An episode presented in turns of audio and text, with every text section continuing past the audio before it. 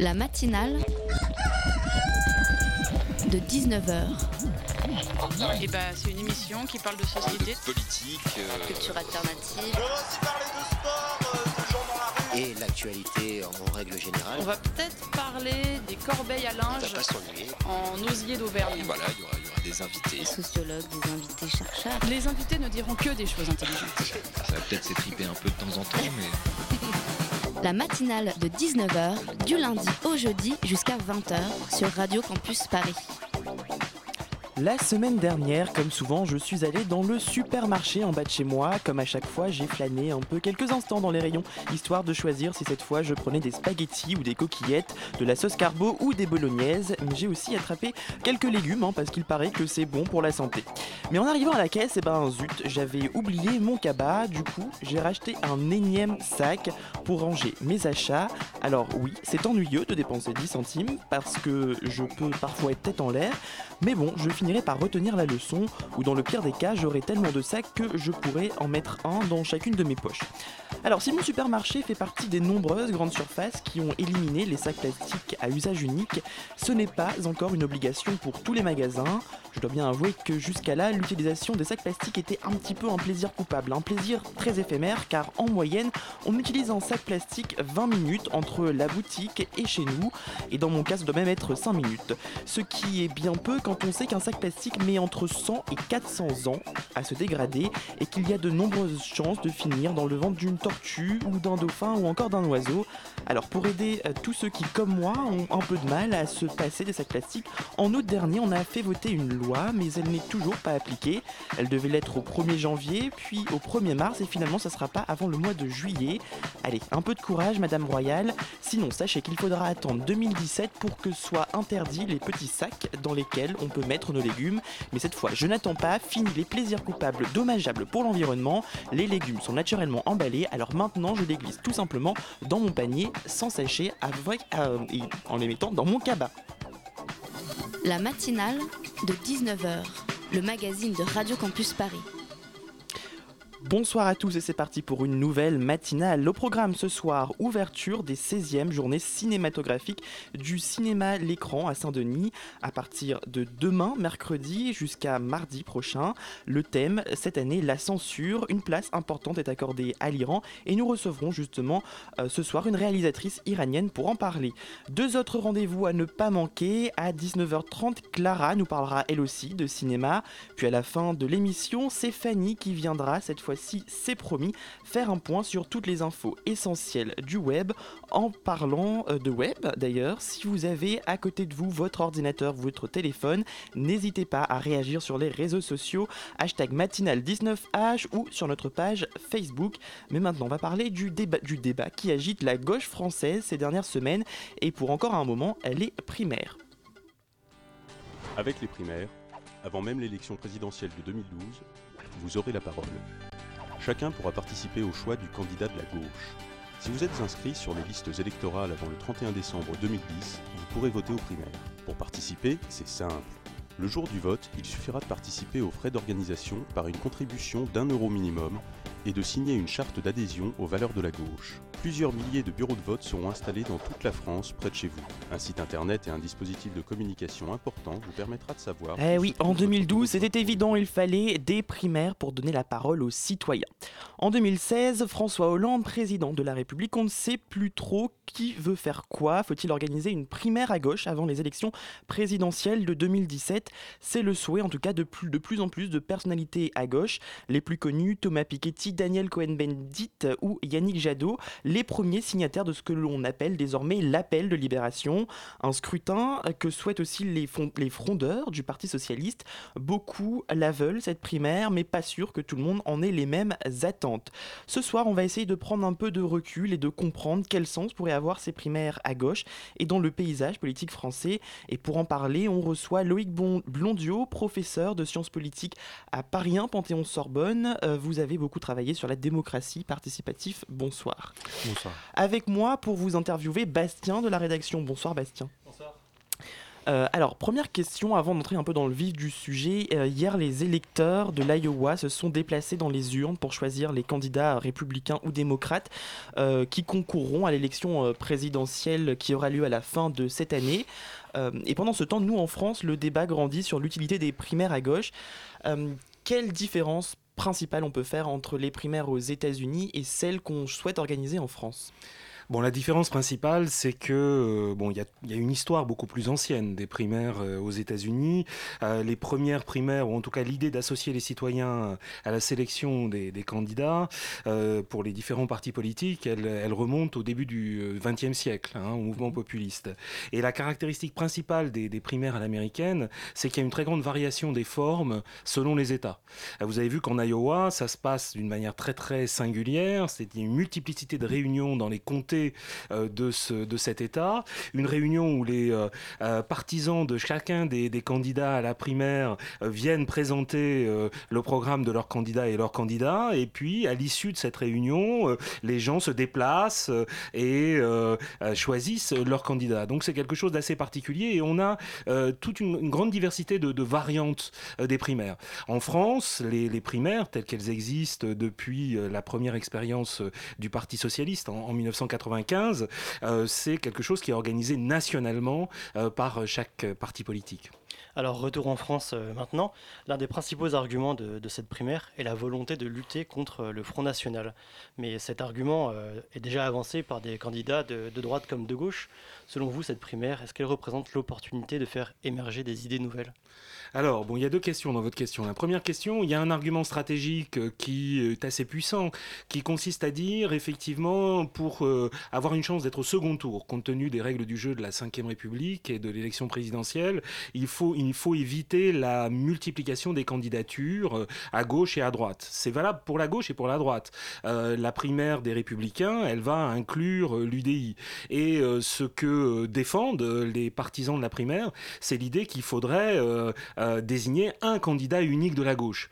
Et c'est là que ça coince, objectivement. C'est-à-dire que aujourd'hui, est-ce que la gauche est, est suffisamment euh, euh, unie d'un point de vue idéologique pour susciter en son sein un seul candidat entre euh, une gauche qui irait de Macron à Mélenchon, hein, Mm. puisque c'est ça le, le, le discours qui, qui s'impose. Est-ce que finalement c'est c'est concevable? Alors la deuxième question, qui est moins stratégique que relative à la démocratie, euh, euh, les primaires, ça consacre quand même la logique de la Ve République et donc une très forte présidentialisation et personnalisation euh, du débat politique. C'est là à la fois la force et la, grande faiblesse démocratique de, des, élections présidentielles en France, c'est que finalement on sacre tous les cinq ans une forme de monarque républicain et la primaire elle accentue cette personnalisation en euh, se transformant, disent certains, en concours de beauté, hein, puisqu'il s'agit effectivement de désigner la, la personnalité qui euh, se distingue le plus des autres. Euh, moi, j'aurais tendance à dire que l'essentiel dans la primaire, c'est aussi, ça n'est pas uniquement la désignation du meilleur candidat, c'est aussi le débat d'idées qui précède. Et là, on a des exemples qui montrent que les deux choses sont mêlées. D'accord, donc on peut avoir une primaire qui mélange ces deux aspects et on ne quitte pas forcément euh, la volonté affichée de refonte de notre démocratie. Enfin, c'est- la façon dont on s'exprime actuellement. Si on regarde les, deux expériences les plus notables, alors il y a eu trois expériences au Parti Socialiste, une expérience en France, hein, une expérience chez les écolos. Euh, si on regarde les, deux dernières éditions euh, de ce qui s'est fait au Parti Socialiste, on voit bien quand même euh, que euh, à travers les débats qui ont réuni les différents candidats, à travers la médiatisation de ces débats, il y a eu plus que la simple désignation euh, d'une personnalité. Il y a eu des, échanges sur les intentions, les programmes. Alors, ce qui est paradoxal finalement, c'est que le mécanisme même de la primaire incite les candidats à se distinguer du parti et même à se positionner s'ils ont envie d'être élus, euh, ce qui était le cas de Ségolène Royal très clairement en, en 2007, à se positionner un peu contre les partis ou euh, voilà à contester la, logique partisane. Mais moi, je, soutiens, et c'est pour ça que je suis un partisan des primaires au final, je soutiens l'idée qu'il y a un débat d'idées, un débat d'idées relativement inclusif, et euh, euh, ça permet une forme de délibération démocratique. Mais alors justement, euh, à ce stade de cette primaire, on a eu un appel qui a été relayé par beaucoup de membres de la société civile, économistes, historiens, sociologues. Mais est-ce que ça représente une, une occasion pour cette société civile d'émerger sur la scène politique? Alors, alors, la société civile, vous le savez, c'est un concept très mou, hein, très difficile de savoir ce que c'est que la société civile. Euh, bon, moi, je ne suis pas euh, un fanatique de cette notion. Là, on a affaire à euh, un, aspect très, très spécifique de cette société civile. On a affaire à un petit groupe d'intellectuels. Hein, vous, vous, avez cité Piketty, Dominique mmh. Méda, des intellectuels qui sont déjà très visibles dans Pierre Rosanvallon, dans, dans, dans, l'espace public. Et puis quelques politiques assez peu nombreux, type Cohn-Bendit. C'est quand même un acteur politique où euh, il y a eu une députée socialiste qui s'est jouée. Donc c'est quand même une fraction euh, assez euh, aristocratique, disons, de la société civile. Hein. Ça n'est pas un mouvement citoyen qui a porté cette idée. mais moi, ce qui m'intéresse aussi, c'est qu'en parallèle de cette idée, il y a d'autres propositions de primaires qui ont été et qui ont eu beaucoup moins de visibilité médiatique, mais qui sont beaucoup plus radicales et qui sont portées par des collectifs citoyens. Il y a notamment une, une proposition d'un collectif s'appelle la primaire.org, qui demande à euh, la, constitution d'une plateforme numérique qui va euh, désigner un euh, candidat voulu par la communauté des internautes et qui le fait en transcendant les clivages droite-gauche. Alors de manière assez naïve, mais l'idée c'est que s'il y a 100 000 citoyens qui s'inscrivent sur cette plateforme, pourra s'enclencher un dispositif, 100 000 personnes, c'est plus que l'ensemble des membres de partis politiques aujourd'hui en France. Et ces 100 000 personnes vont pouvoir finalement porter à la candidature un candidat euh, grâce à un outil numérique un peu nouveau. Alors ça, la, la, la, la tentative, elle est de bousculer le, système partisan et c'est intéressant aussi. Alors il y a beaucoup de noms donc, qui reviennent et vous l'avez dit, c'est des gens qui sont déjà connus. On a parlé euh, de Thomas Piketty. Ce week-end, un sondage du JDD parlait de Nicolas Hulot, mmh. euh, qui n'est pas proprement parlé un homme politique.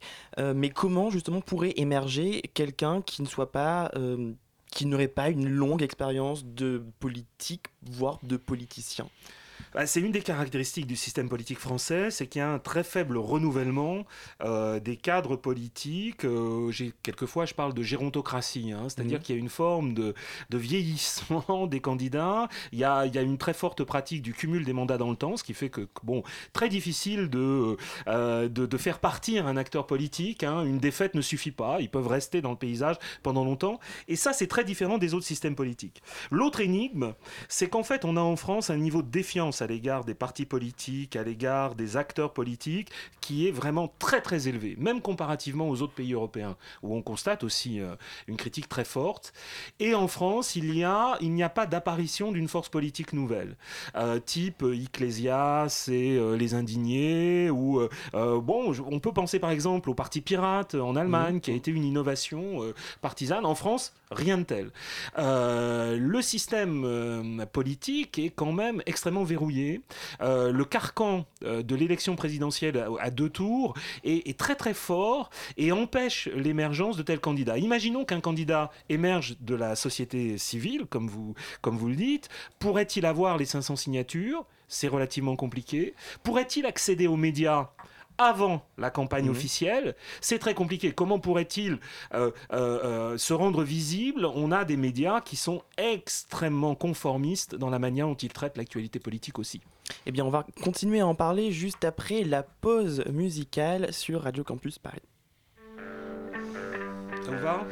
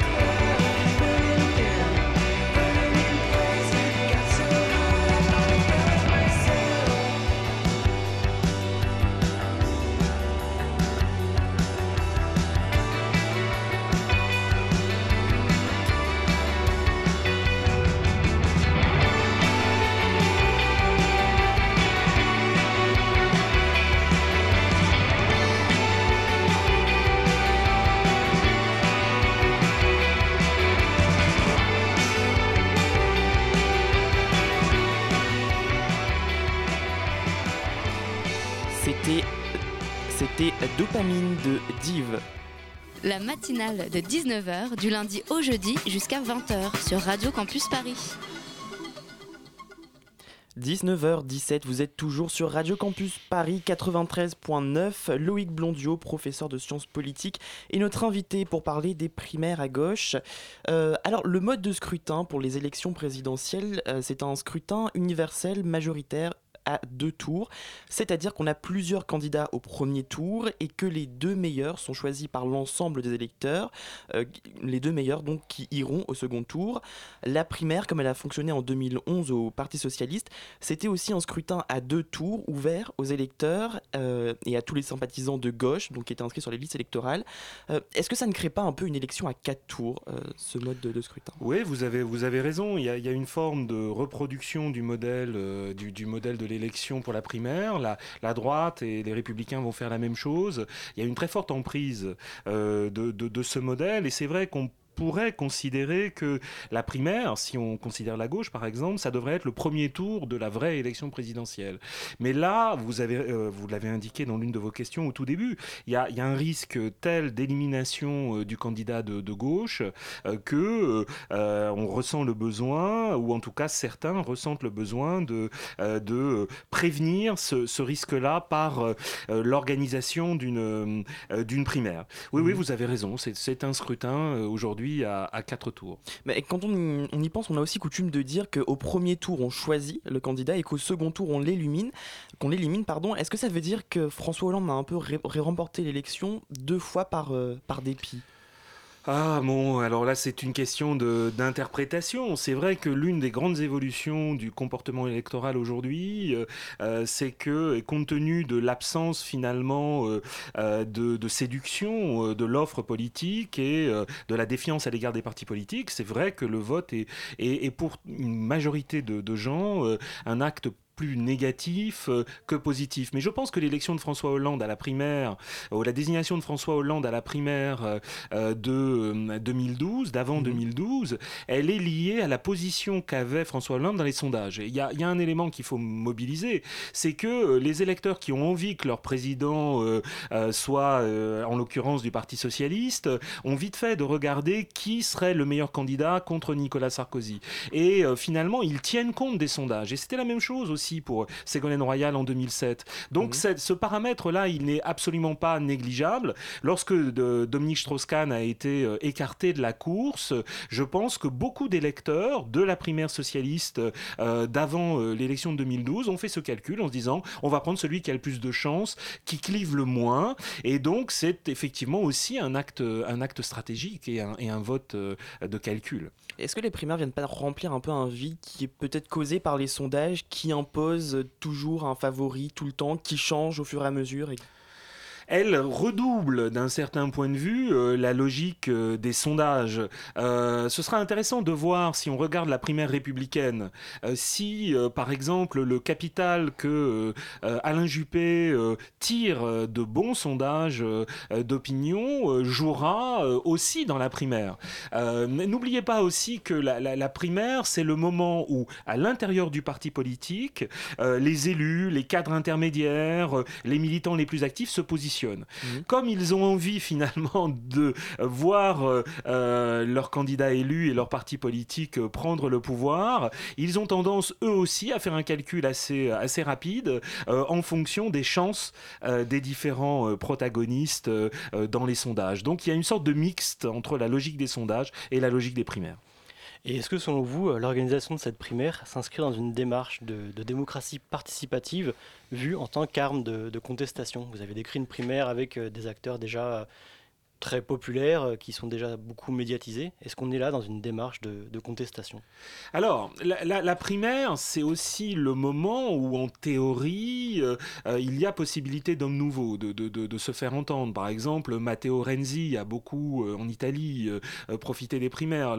La, la, primaire, ça peut être Obama, au moment de la primaire démocrate, avant sa, sa, première élection. Donc, il y a, y a quand même un coefficient d'aléa. Ça n'est pas un jeu qui est complètement verrouillé par les, instances politiques en place et, et, par les petits politiques. Donc on peut avoir une surprise. Mais de là à dire que c'est un instrument de démocratie participative contestataire, non. C'est une manière que le système euh, partisan a de se renouveler, de faire face aux critiques qui lui sont adressées. Euh, il est clair qu'aujourd'hui, parmi les institutions les plus décriées dans, l'opinion publique, il y a les partis politiques. Les partis politiques ne sont plus en mesure de produire suffisamment de légitimité pour imposer leur choix. Donc cette volonté d'étendre la légitimité de leurs candidats, elle constitue une forme de réponse aux critiques qui leur sont adressées, euh, mais ça ne contribue pas véritablement à bouleverser le système.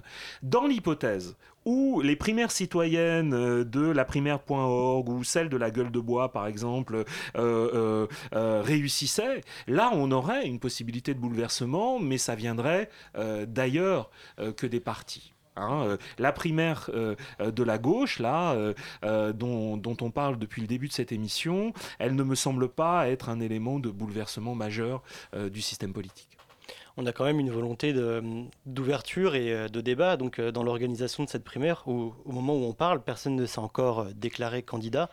On a à la place, organisé par les initiateurs, toute une série de rencontres, débats. Donc, pour vous, ça peut pas représenter un élément de transformation politique. Alors si, de la part des, organisateurs, des promoteurs, des entrepreneurs euh, euh, de cette primaire, euh, il y a, je pense, et, à juste titre, hein, l'envie qu'il y ait un vrai débat sur un certain nombre d'enjeux, débat qui aujourd'hui est, rendu assez impossible par le fait que le Parti socialiste est au pouvoir, joue sur la légitimité du président, euh, euh, joue sur l'état d'urgence, en fait, joue sur deux euh, faits majeurs que sont d'un côté le fait que les données économiques s'imposent et qu'elles sont indiscutables, donc que le système capitaliste ne peut pas du tout être discuté dans sa logique, la globalisation, etc. Et d'un autre côté, de dire que l'état d'urgence justifie que l'on remette en cause les libertés. Et donc, il y a une volonté, je pense, de la part de ces organisateurs de d'ouvrir les boîtes noires, c'est-à-dire de retrouver un vrai débat à gauche sur des options essentielles. Mais le problème, c'est qu'aujourd'hui, la, gauche est tellement éclatée politiquement et idéologiquement euh, que la possibilité que de ce débat euh, euh, émerge une forme de compromis ou d'alliance ou de programme commun à la gauche, c'est une possibilité qui est de moins en moins envisageable et de moins en moins plausible. Les options euh, euh, les options d'un Mélenchon aujourd'hui et les options d'un Hollande euh, sont aujourd'hui, à mon avis, difficilement compatibles, hein, pour le moins. Est-ce que l'innovation politique aujourd'hui, elle passe forcément par les urnes quand on voit notamment les mouvements comme Podemos en Espagne, qui ont d'abord été des mouvements de rue avant d'être des mouvements de, de, partisans? L'évolution de Podemos, elle est vraiment très intéressante. il y a eu les indignés en 2011, et le discours politique des indignés, c'était la critique radicale de la représentation, du système électoral, du système politique espagnol. Mmh. Et à l'intérieur même des indignés, il y a eu une cassure et euh, un débat entre ceux qui disaient, bon, on continue à rejeter le système de l'extérieur, et ceux qui disaient, pour vraiment changer les choses, il faut quand même jouer à minima euh, euh, les règles du jeu imposées par le système. Donc, ça veut dire se transformer en parti, ça veut dire se désigner un leader, ça veut dire limiter ce que fait Podemos, hein, limiter la démocratie interne, euh, parce que la, mutation euh, d'une partie des indignés en Podemos, mmh. elle a signifié beaucoup moins de démocratie, d'horizontalité, euh, etc. Donc Podemos a joué la carte du système, on va voir si Podemos va perdre son âme et renoncer à ses idéaux démocratiques à l'intérieur du système. Ce qui est en train de se jouer aujourd'hui dans les alliances entre entre Podemos et le, Parti socialiste, bah, laisse augurer que peut-être que le système va assimiler euh, sa contestation, hein, puisque c'est ce qu'il réussit à faire très souvent. Une dernière question, euh, Bastien. Mais alors, euh, au final, avec l'organisation de cette primaire, est-ce qu'on risque pas de, tomber dans une campagne extrêmement longue qui va encore plus renforcer la présidentialisation de la Ve République et qui va déboucher sur une lutte de personnalité avec des petites phrases, des grandes promesses et un climat d'élection que je pense plus personne ne veut euh, de ce point de vue-là eh Ouais, là la réponse elle n'est pas simple. Euh, oui, c'est la politique de la course de chevaux, euh, comme on, le, dit souvent. Ça veut dire que là, l'actualité politique va tourner autour d'une compétition à coups de sondage, de petites phrases, de coups stratégiques. et c'est vrai, vous avez raison, qu'il y a un rallongement de la durée de la campagne. Mais il me semble aussi que euh, cette extension du temps de la campagne dans, dans, dans, un quinquennat qui est beaucoup plus court qu'autrefois, ça permet aussi, et c'est peut-être pas rien non plus, euh, de politiser euh, les, citoyens, de les intéresser à la politique. 3 millions d'électeurs à la primaire socialiste, à la dernière primaire, c'est quand même pas rien. Et il me semble que tout ce qui est occasion de politiser, de susciter la discussion est plutôt bon en démocratie. Merci Loïc Blondiot d'avoir été notre invité. Je rappelle que vous êtes professeur de sciences politiques à Paris 1, Panthéon, Sorbonne.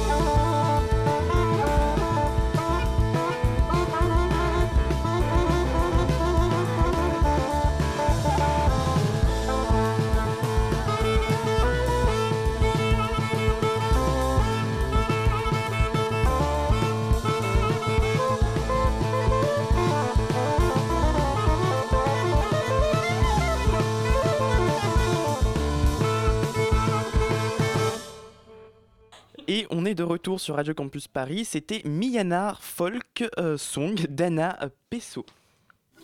La matinale de 19h sur Radio Campus Paris. 19h33 sur Radio Campus Paris. Continuez à réagir sur les réseaux sociaux hashtag matinale19h ou sur notre compte Facebook La Matinale de 19h. Et tout de suite, c'est Clara qui nous a rejoint pour parler cinéma. Salut Clara. Salut. Alors, tu viens nous parler de cinéma donc. Ouais, je viens vous parler de Carole de Todd Haynes qui est sorti il y a déjà deux semaines, le 13 janvier, mais qui mérite qu'on s'y attarde de nouveau.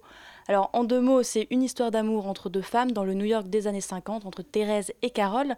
Thérèse qui est jouée par Rooney Mara, portrait craché d'Audrey Hepburn. Rooney Mara qui a eu le prix d'interprétation féminine à Cannes l'an dernier pour ce rôle. Et Kate Blanchett qui incarne donc Carole, la classe incarnée qui fume ses cigarettes comme Cruella d'enfer avec son porte-cigare. On a toute l'ambiance de l'époque et on a surtout l'histoire d'amour. Comme dans beaucoup de films, hein, en somme. Euh, tu parlais de l'ambiance. Oui, on est donc en plein cœur des années 50. On a les grands magasins, les grands manteaux en fourrure, sûrement en vrai poil de lapin, les rues new-yorkaises, mais l'ambiance dépasse les frontières strictes de la ville et de l'époque. C'est tout un ton qui s'en dégage, c'est des fenêtres salies, des portes des vitres humides, comme si une brume nous cachait la vue. Et le film nous incite alors à aller par-delà ce qui nous sépare de l'authentique, à nettoyer cette ambiance lourde pour mieux voir. Alors, est-ce que cette histoire d'amour, elle va aussi euh, au-delà des clichés? Oui, pareil. On pourrait s'attendre à un film sur une histoire d'amour entre deux femmes, dans ce que ça a de plus classique au cinéma ces temps-ci, même s'il faut bien admettre que ça reste quand même un thème assez litigieux pour le cinéma américain et assez fou. Pourtant, il n'est pas question que d'amour passionnel en mode happy ending. Si cet amour interdit est bien présent, l'histoire ne s'arrête pas là. C'est surtout le cheminement personnel de deux femmes qui tentent de justifier leur existence et celles-ci ne se cantonnent pas à leur relation exclusivement féminine. Le film pose sans cesse de rapport aux hommes et pour chacune de ces femmes à sa manière. Carole, d'une part, se bat contre une société patriarcale, elle qui est installée bien confortablement dans sa grosse maison et qui conduit ses grosses bagnoles et qui se bat pour la garde de sa fille malgré son divorce. Quant à Thérèse, elle se bat également contre ce que lui impose la société, l'idée du couple traditionnel incarné par son petit ami. Celui-ci incarne toutes les conventions, il n'espère pour asseoir leur relation que se conformer aux clichés romantiques et aux conventions amoureuses, c'est-à-dire un voyage dans la plus romantique des villes, Paris bien entendu, et des fiançailles. Le couple ne repose ici que sur des conventions qu'elle rejette clairement. Donc, en gros, il faut transgresser tout ça. Pas vraiment, parce qu'il montre surtout la complexité de tous ces sentiments, toujours en prise de domination. Et la relation entre Thérèse et Carole n'est pas épargnée. Si celle-ci est belle, elle n'est pas non plus égalitaire et absolue. Et le film se présente alors plus comme un guide exhaustif de la vie sociale et amoureuse, entre amour familial, entre amour passionnel et amour social, et avec toutes les dominations que ça impose dans toutes ces relations humaines. Et la force du film, c'est de savoir rester pudique malgré ce côté foisonnant, complexe jusqu'au contradictoire des sentiments humains. Le cinéma arrive alors à catapulter ses sentiments à l'image dans la délicatesse des mouvements de caméra une leçon de cinéma, donc. en quelque sorte. C'est un film qui se regarde comme une photographie d'une sensation, comme toutes ces photos que Thérèse prend dans le film, et qui cherche à comprendre ce qu'il y a entre les mots, ce qu'il y a entre les gestes, entre les silences, et qui sonde au plus profond des sentiments. La phrase la plus marquante qui résume et qui va conclure cet éloge dithyrambique que je fais du film, c'est Carole qui dit au juge au moment du divorce Ce sera horrible et nous ne sommes pas des gens horribles. Et la force du film, c'est alors de prendre note des sentiments et de savoir les inscrire dans une réalité complexe, dure, mais pour mieux en faire émerger la volonté de vivre. C'est une manière d'extérioriser les sentiments par l'image pour mieux agir sur sa vie. C'est une ode à la beauté de l'instant. Donc finalement, on va le voir ou pas ce film? Oui, je pense que vous avez compris. Si vous voulez vous prendre une grosse claque, allez-y, courez-y même. Donc si ce n'est pas déjà fait, direction les salles obscures. Merci Clara, restez avec nous car tout de suite on va continuer à parler cinéma. La matinale de 19h, le magazine de Radio Campus Paris. Et plus exactement, on va maintenant parler des journées cinématographiques dionysiennes, un festival qui débutera demain jusqu'à la semaine prochaine. Le thème cette année, la censure. Le film Red Rose sera projeté dimanche. L'action se passe en 2009 à Téhéran, juste après les résultats d'une élection présidentielle controversée. Le régime a été accusé de fraude électorale pour garder au pouvoir le conservateur Mahmoud Ahmadinejad. C'est à ce moment-là que naît la vague verte, les deux principaux protagonistes de Red Rose, une jeune étudiante et un homme qui ne sort plus de chez lui nous font vivre les événements depuis un appartement. On écoute un petit peu l'ambiance de rue, extrait de ce film.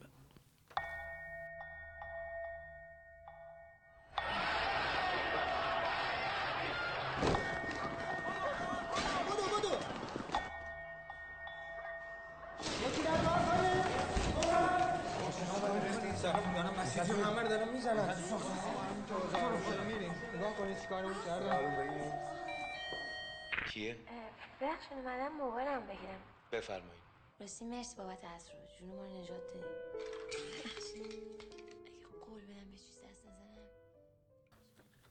Et pour en parler avec nous, la réalisatrice Sepide Farsi, vous êtes d'origine iranienne et vous n'êtes euh, vous n'en êtes pas à votre coup d'essai avec Red Rose qui est sorti il y a presque deux ans maintenant. Euh, vous aviez déjà réalisé plusieurs films sur l'Iran, dont Arat et Le Regard. Bonsoir. Bonsoir. Euh, pour m'accompagner pour cette interview, Jules de la rédaction de Radio Campus Paris. Bonsoir Jules. Bonsoir Loïc.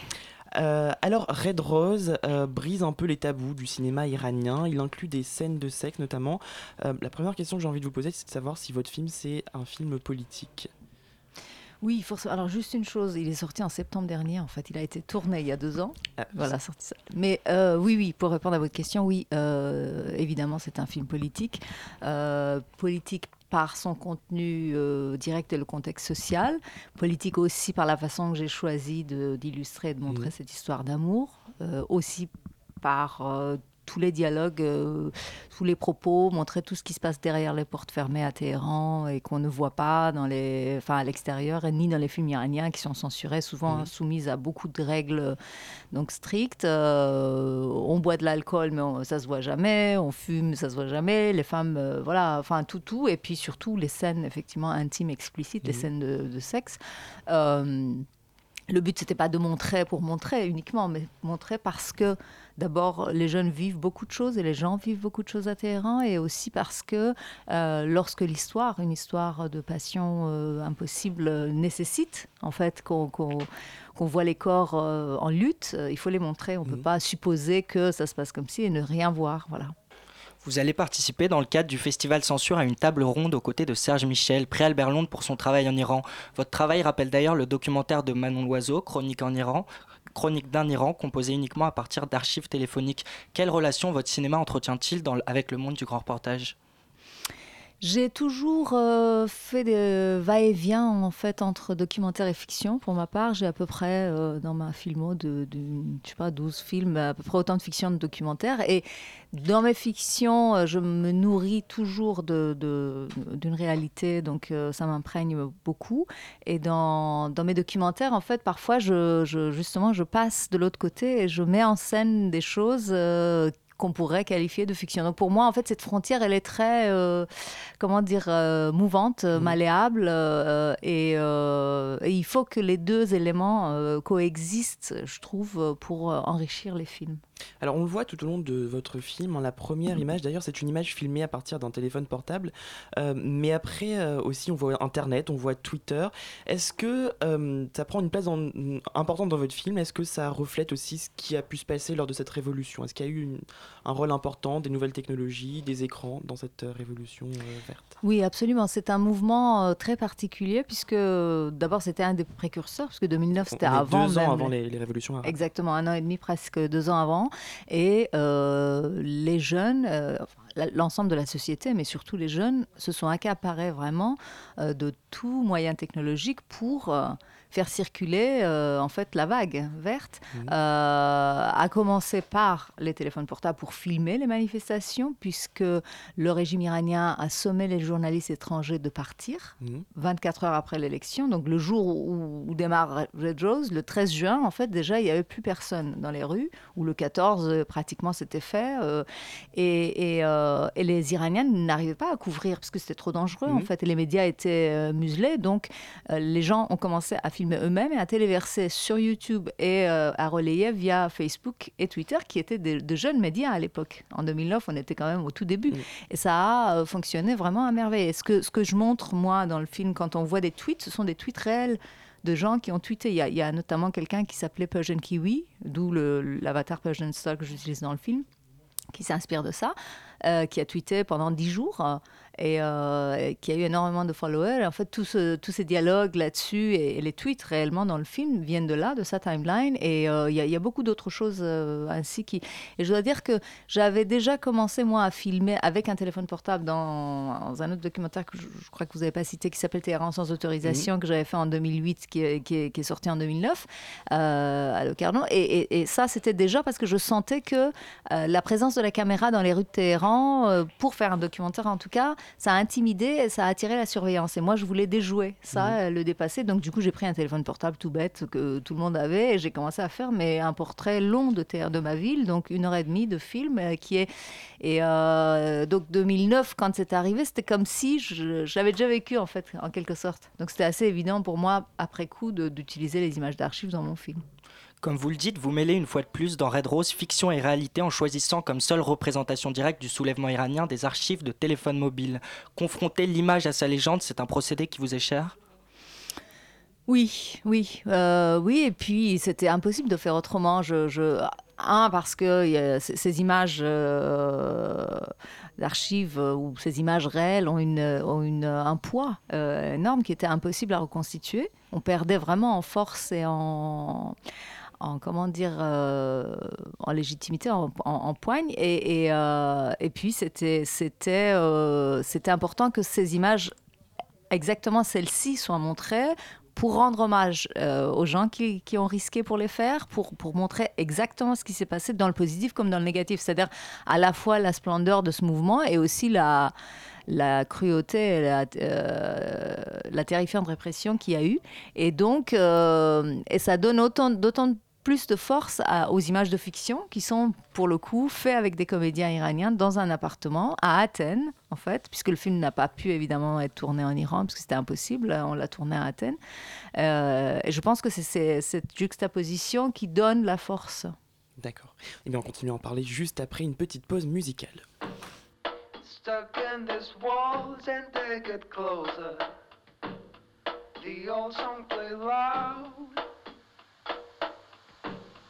You learn the new words, but you don't like them. It's all way too loud. You go hard, your heart is still in you too. You were raised to smile. You learn the new words, but you don't like them. It's all way too loud. Stark day and the dream is far. Better stop the walls before. Time has many speeds and this one's too slow.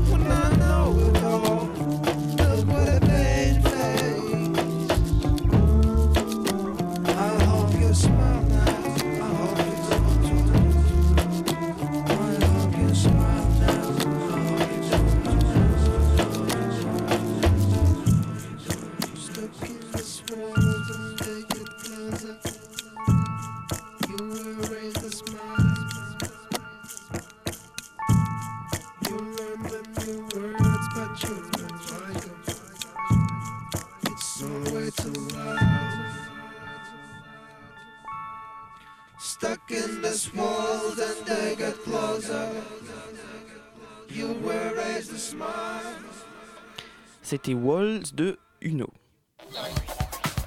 La matinale de 19h, le magazine de Radio Campus Paris. Du lundi au jeudi jusqu'à 20h.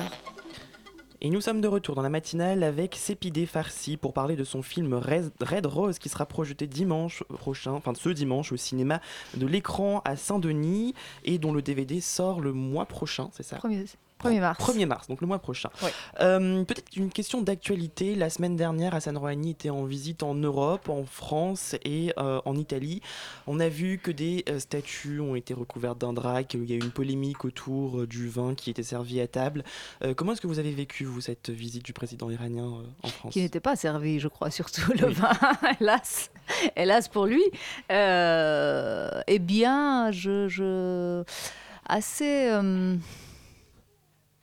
Euh, avec euh, beaucoup de contradictions, euh, plutôt outré, oui, parce que parce que il est reçu, voilà, en, champion ici, puisque on a des contrats à signer. En fait, en Iran, à l'intérieur du pays, de mon pays, ça va très mal. Ça va même plus mal qu'avant son élection.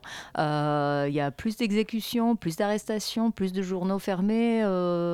donc, de, de- blogueurs, de musiciens, d'activistes, femmes, hommes, voilà, condamnés, qui retournent en prison, qui sont malades, euh, à qui on, on refuse des soins. Enfin, je veux dire, euh, tout va très très mal.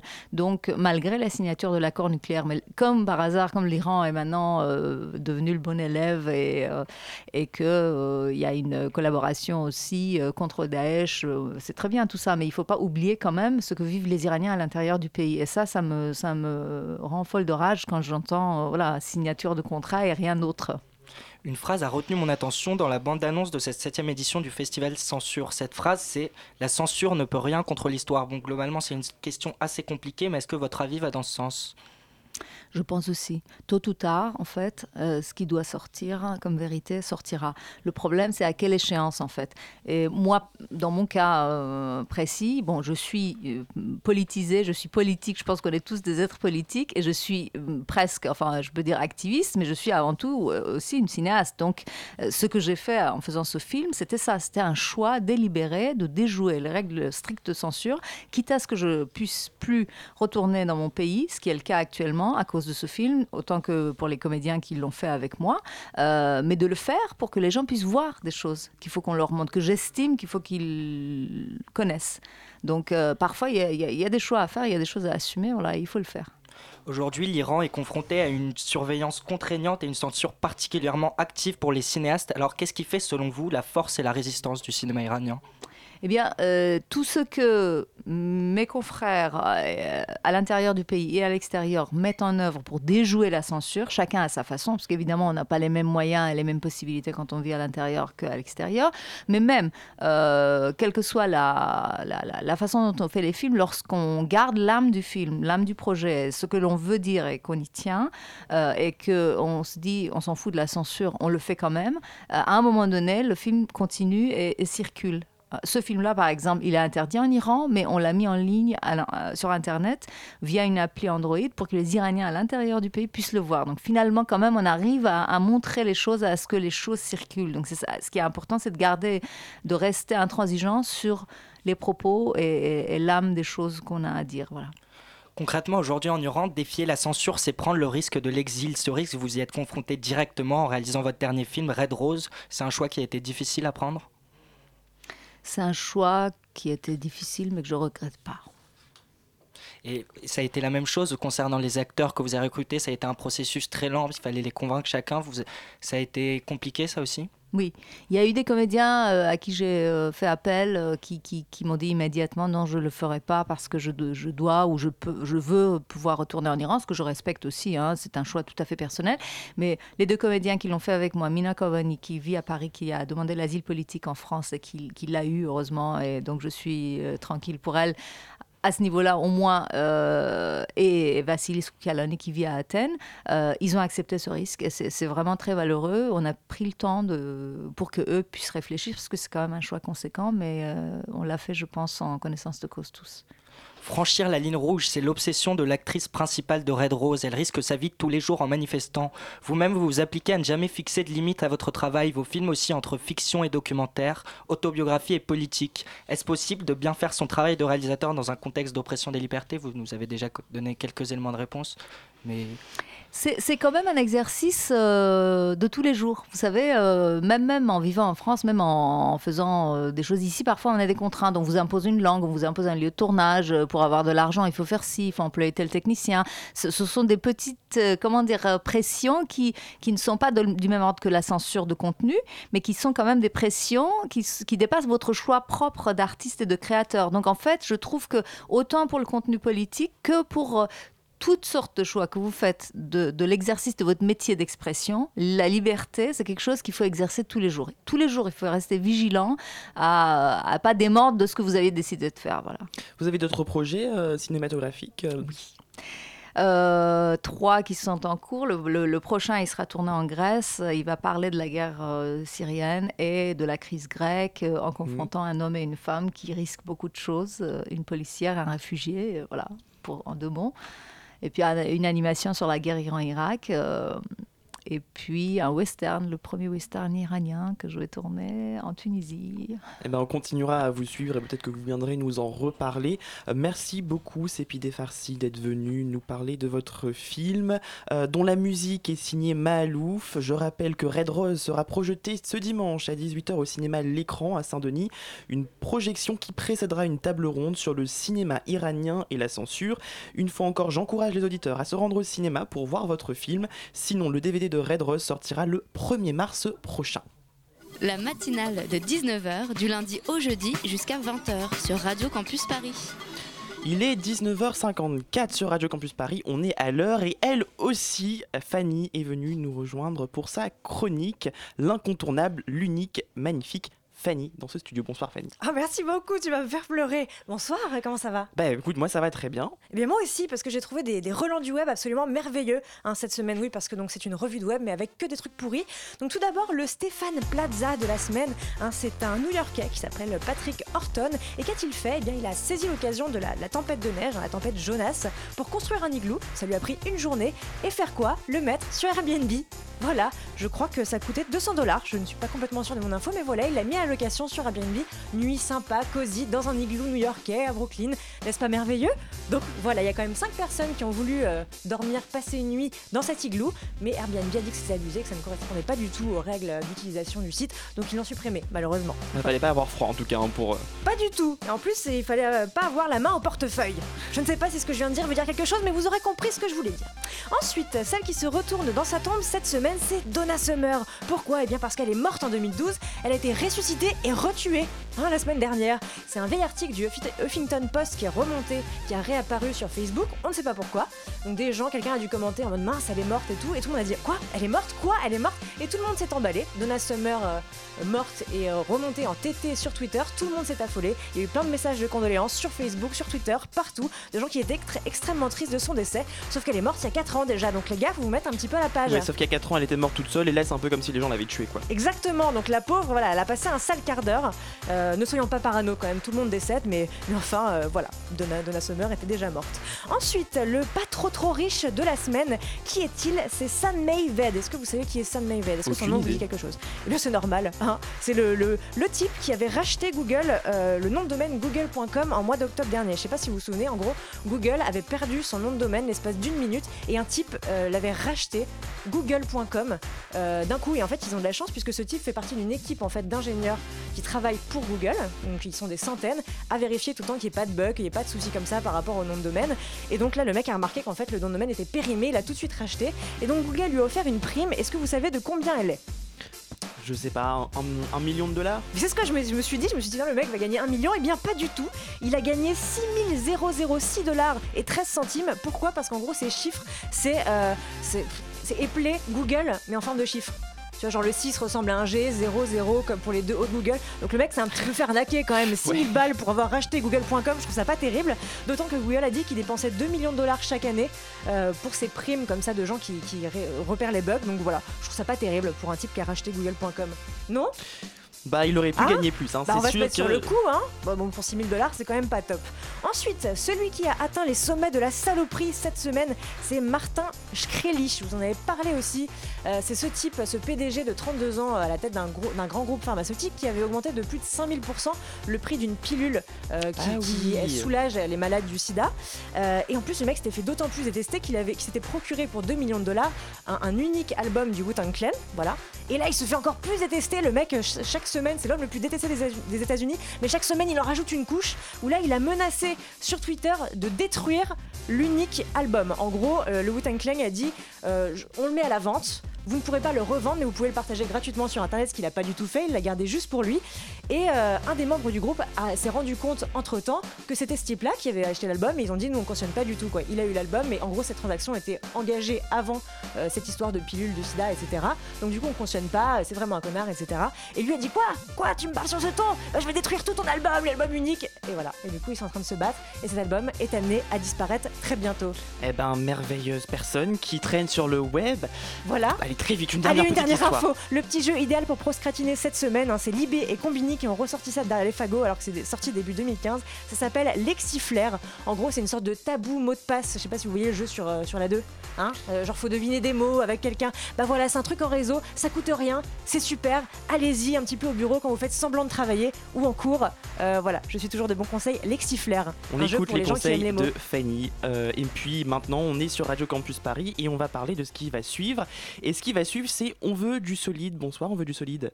Bonsoir la matinale. Vous allez parler de quoi ce soir? Alors ce soir ça va être une émission un peu sur le thème de l'érotisme. On va recevoir le cabinet de curiosité féminine qui viendra nous parler d'un spectacle de poésie érotique. Et ensuite on recevra Jardin euh, qui viendra nous faire un live musical qui est signé sur le label Turc Mécanique. Eh bien, on reste à l'écoute. Merci à vous de nous avoir Merci à la rédaction de Radio Campus Paris, Elsa à la rédaction en chef, Camille à la coordination, Rémi à la réalisation et Anna qui s'occupe de mettre en ligne cette émission. Merci aussi à Bastien, Jules, Clara et Fanny qui se sont succédés au micro. Demain à 19h, c'est Europhonica. La matinale de 19h, elle sera de retour jeudi avec Alban. Très bonne soirée à tous sur Radio Campus Paris.